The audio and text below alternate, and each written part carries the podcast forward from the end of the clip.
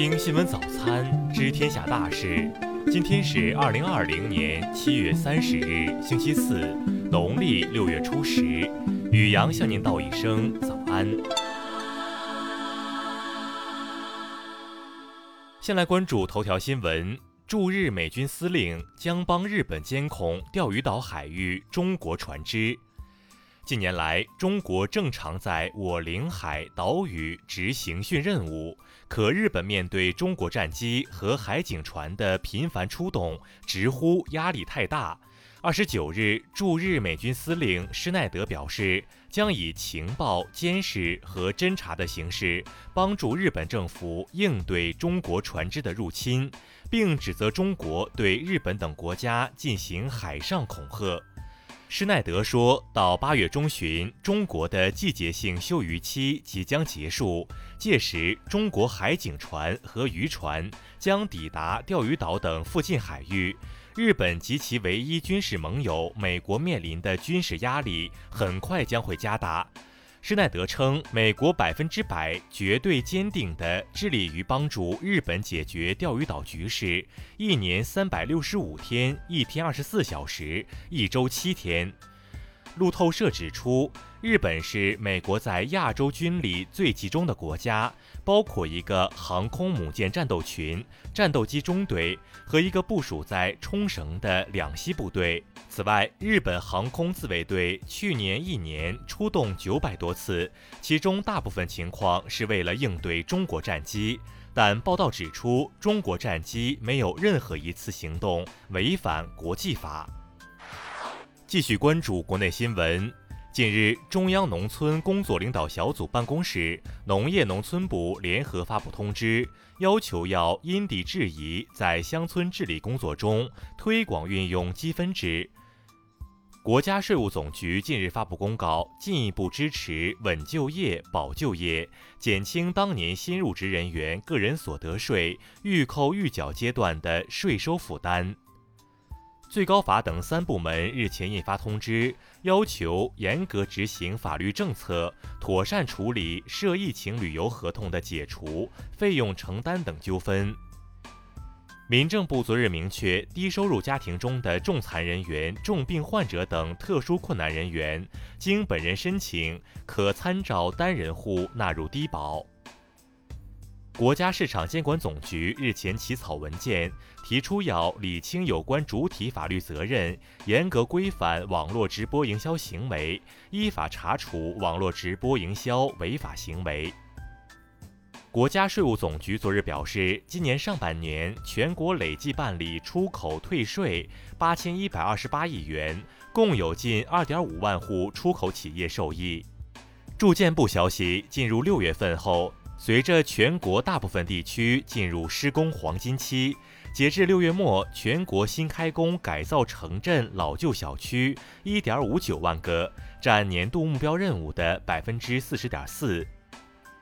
近期，我国入汛后的主雨带呈南北摆动之势，长江中下游的强降水将告一段落，而北方地区未来降水将逐渐增多。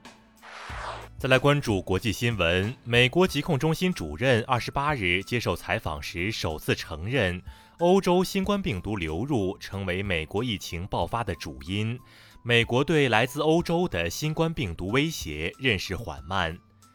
世界卫生组织二十八日表示，新冠病毒传播似乎并不受季节性因素影响，并警告人们不要错误地认为夏季更安全。报告显示，今年一到五月，全球跨境游客同比下降百分之五十六，经济损失规模为二零零九年全球金融危机期间的三倍以上。欧洲央行近日向欧元区银行建议。在二零二一年底前停止支付股息或发放红利，以保障银行拥有更加充足的流动性缓冲基金，来应对疫情所造成的经济危机。新加坡总理李显龙二十八日表示，希望美国下一任总统能首先稳定与中国的关系，因为亚洲区域的长期稳定与繁荣必须建立在这个基础上。日本政府二十八日就韩国民间设立寓意日本首相安倍晋三向慰安妇谢罪的雕像表达不满，警告这一事件将对日韩关系产生决定性影响。韩国总统文在寅二十九日向新任统一部长官、新任国家情报院院长授予任命书。文在寅称，二人肩负重启发展陷入僵局的南北关系的使命。世界银行日前指出，如果非洲大陆自由贸易协定全面履行，到二零三五年，非洲将获得近四千亿美元实际收益。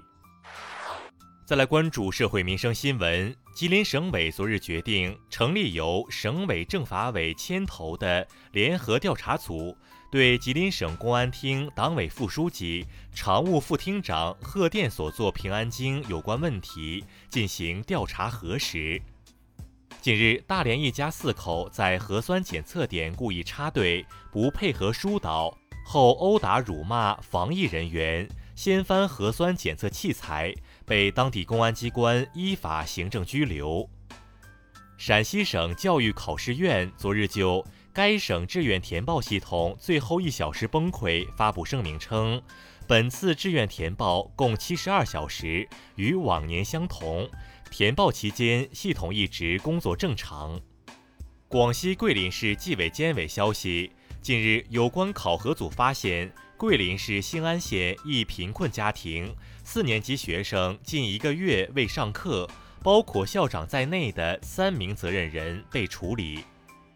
上海男子黄某网购三十斤弹珠练习弹射。造成人员受伤及多辆轿车不同程度受损。目前，黄某因涉嫌寻衅滋事罪，已被警方依法刑事拘留。再来关注文化体育新闻。中国足协近日表示，规划政策不是一项长期战略。中国队的巴西规划球员人数将在三到四人左右。台北羽毛球公开赛主办方二十九日宣布。受疫情影响，原定九月一日至六日在台北小巨蛋体育馆举行的赛事停办。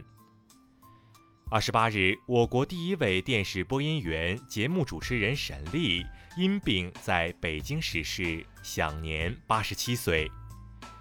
近日，研究人员在三星堆周边发现了联合遗址。该遗址涵盖了近五千年来连续不间断的区域发展史，将拉开对三星堆周边区域研究的序幕。以上就是今天新闻早餐的全部内容。如果您觉得节目不错，请点击再看按钮。咱们明天不见不散。